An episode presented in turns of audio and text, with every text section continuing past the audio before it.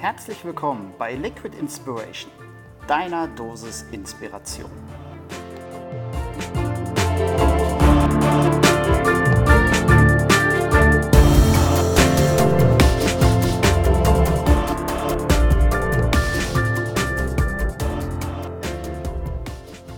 Wer sich mit Inspiration auseinandersetzt, wird unweigerlich auch mit zwei bis drei anderen Themenfeldern konfrontiert. Vielleicht auch mit fünf, sechs, sieben oder acht. Fest steht auf jeden Fall, dass eines dieser Themenfelder sicherlich das Thema der Bedeutsamkeit ist. Denn Bedeutsamkeit hängt unweigerlich mit dem Thema der Inspiration zusammen.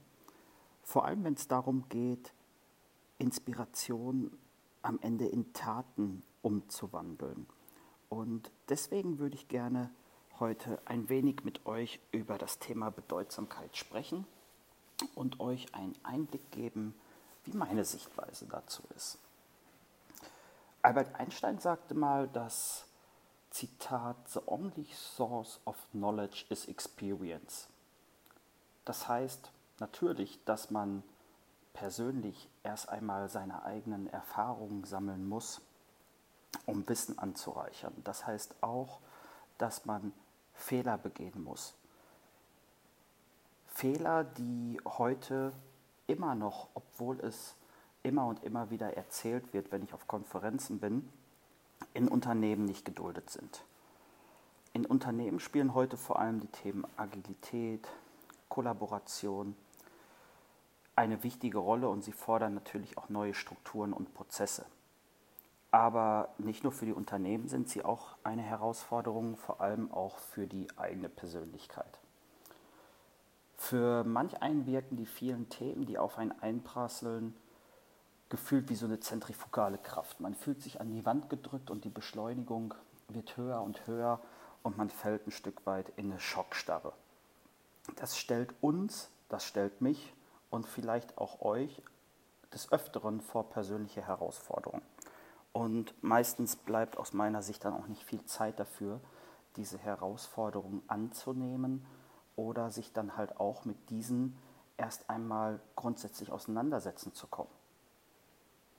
Vor allen Dingen vor dem Hintergrund ist es natürlich schwierig, sich vorzustellen, dass die persönliche Reifung erst durch eine Menge an Erfahrung entsteht. Denn Dadurch entsteht unweigerlich ein Spannungsfeld. Auf der einen Seite wird uns nicht viel Zeit gegeben, selber Erfahrungen machen zu dürfen. Auf der anderen Seite wird aber gesagt, ja, wir wollen eine Fehlerkultur. Gib dich an das Thema ran und schau, wie du es herangehen würdest. Doch die Frage ist jetzt halt wirklich, wie will man die persönliche Reifung fördern, wenn man selber nicht weiß, welchen Weg man einschlagen soll.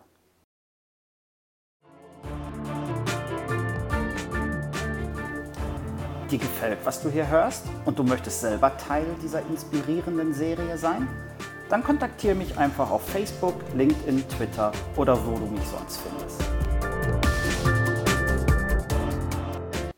Nur zu oft fällt man dann halt in alte Muster, in Muster, die einem Sicherheit bieten und in denen man sich wohlfühlt. Und das ist genau die Gefahr. Wenn man das Thema neurowissenschaftlich betrachtet, und da gibt es diverse Veröffentlichungen und Studien, die sich damit auseinandersetzen, dann heißt es oftmals, Routine macht uns krank. Das ist wahrlich ein Problem, was viele nicht glauben wollen. Routine ist nämlich ein wahrer Killer für unser Gehirn und unsere Gesundheit. Man könnte auch sagen, Routine ist grundsätzlich ein Jäger unserer Neugierde. Und hat sie diese gefangen, lässt sie sie nicht mehr los. Wenn sich dann noch Unwissenheit dazu gesellt, das heißt, man nicht weiß, warum man gewisse Dinge tun soll oder auch tun muss, die man für sich nicht einordnen kann, dann wird unser persönlicher Antrieb enorm gehemmt. Aaron Antonowski, ein Forscher, der sich intensivst mit dem Themenfeld der Salutogenese, also der Entstehung von Gesundheit, auseinandergesetzt hat, der hat gesagt, in der Wissenschaft ist die Frage immer wichtiger als die gegebene Antwort. In der Vergangenheit gab es echt diverse Forscher, die sich mit diesen Themen Sinnhaftigkeit, Ressourcennutzung und Persönlichkeitsentwicklung auseinandergesetzt haben. Ob diese für dich persönlich jetzt eine Bedeutung entfachen, weiß ich nicht. Ich für mich kann sagen, dass es in mir große Neugierde und auch Entdeckerlust ausgelöst hat. Antonowski war, wie gesagt, einer dieser Persönlichkeiten. Ähm, er ist, er war Medizinsoziologe aus den 70er Jahren, hat, wie gesagt, schon den Ansatz der Salutogenese entwickelt. Und hier geht es wirklich vor allem um das persönliche Handeln. Und er hat mal gesagt, das Ko Kohärenzgefühl ist das Zentrum des persönlichen Handels. Ähm, Kohärenzgefühl, das heißt das Zugehörigkeitsgefühl und eine tiefe innere Zufriedenheit mit sich selbst und anderen. Dieses Gefühl wird beeinflusst von ganz unterschiedlichen Dingen. Ähm, er spricht von den sogenannten Ressourcen und da gibt es grundsätzlich drei Stück. Eine erste Ressource ist die sogenannte Verstehbarkeit, also die Fähigkeit, Zusammenhänge herzustellen zwischen den Geschehnissen, die das Leben bereithält. Eine andere Ressource ist die Handhabbarkeit, die Fähigkeit, mit Geschehnissen überhaupt erstmal umgehen zu können. Und die letzte Ressource, die sogenannte Sinnhaftigkeit, sprich die Überzeugung, dass alle Geschehnisse einen Sinn haben. Und durch diese Überzeugung fällt es einem leichter, auch Geschehnisse zu akzeptieren. Diese drei Eigenschaften entwickelt jeder Mensch grundsätzlich in den ersten 20 Lebensjahren.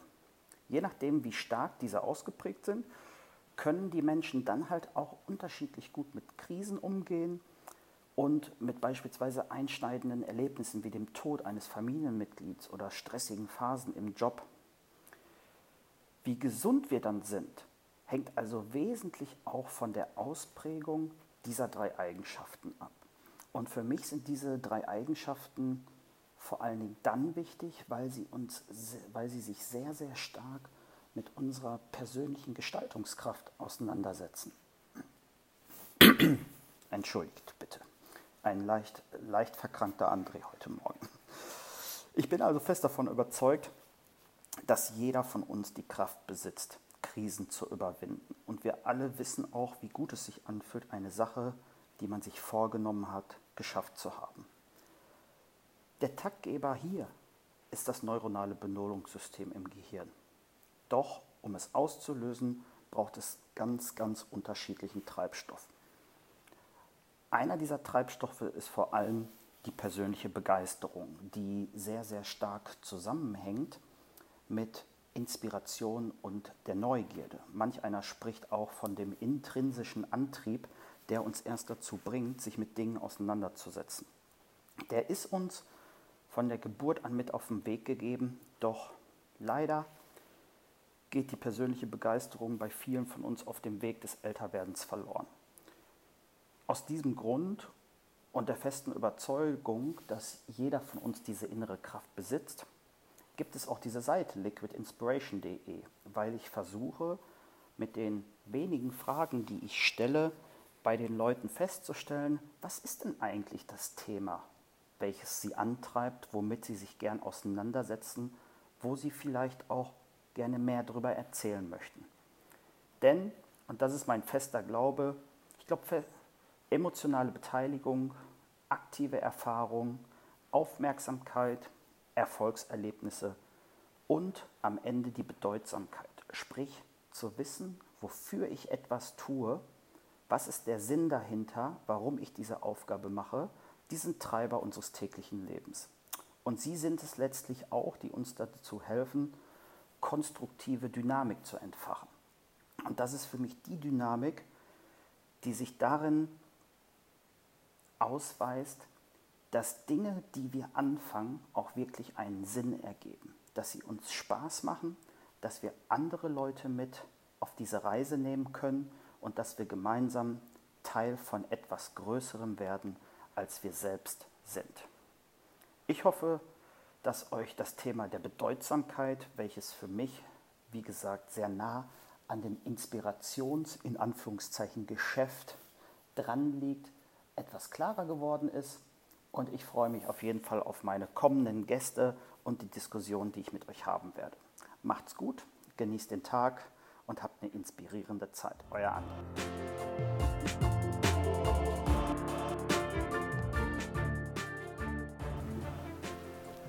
Du bist auf der Suche nach weiteren inspirierenden Inhalten? Dann schau doch einfach mal auf liquidinspiration.de vorbei. Ich freue mich auf deinen Besuch.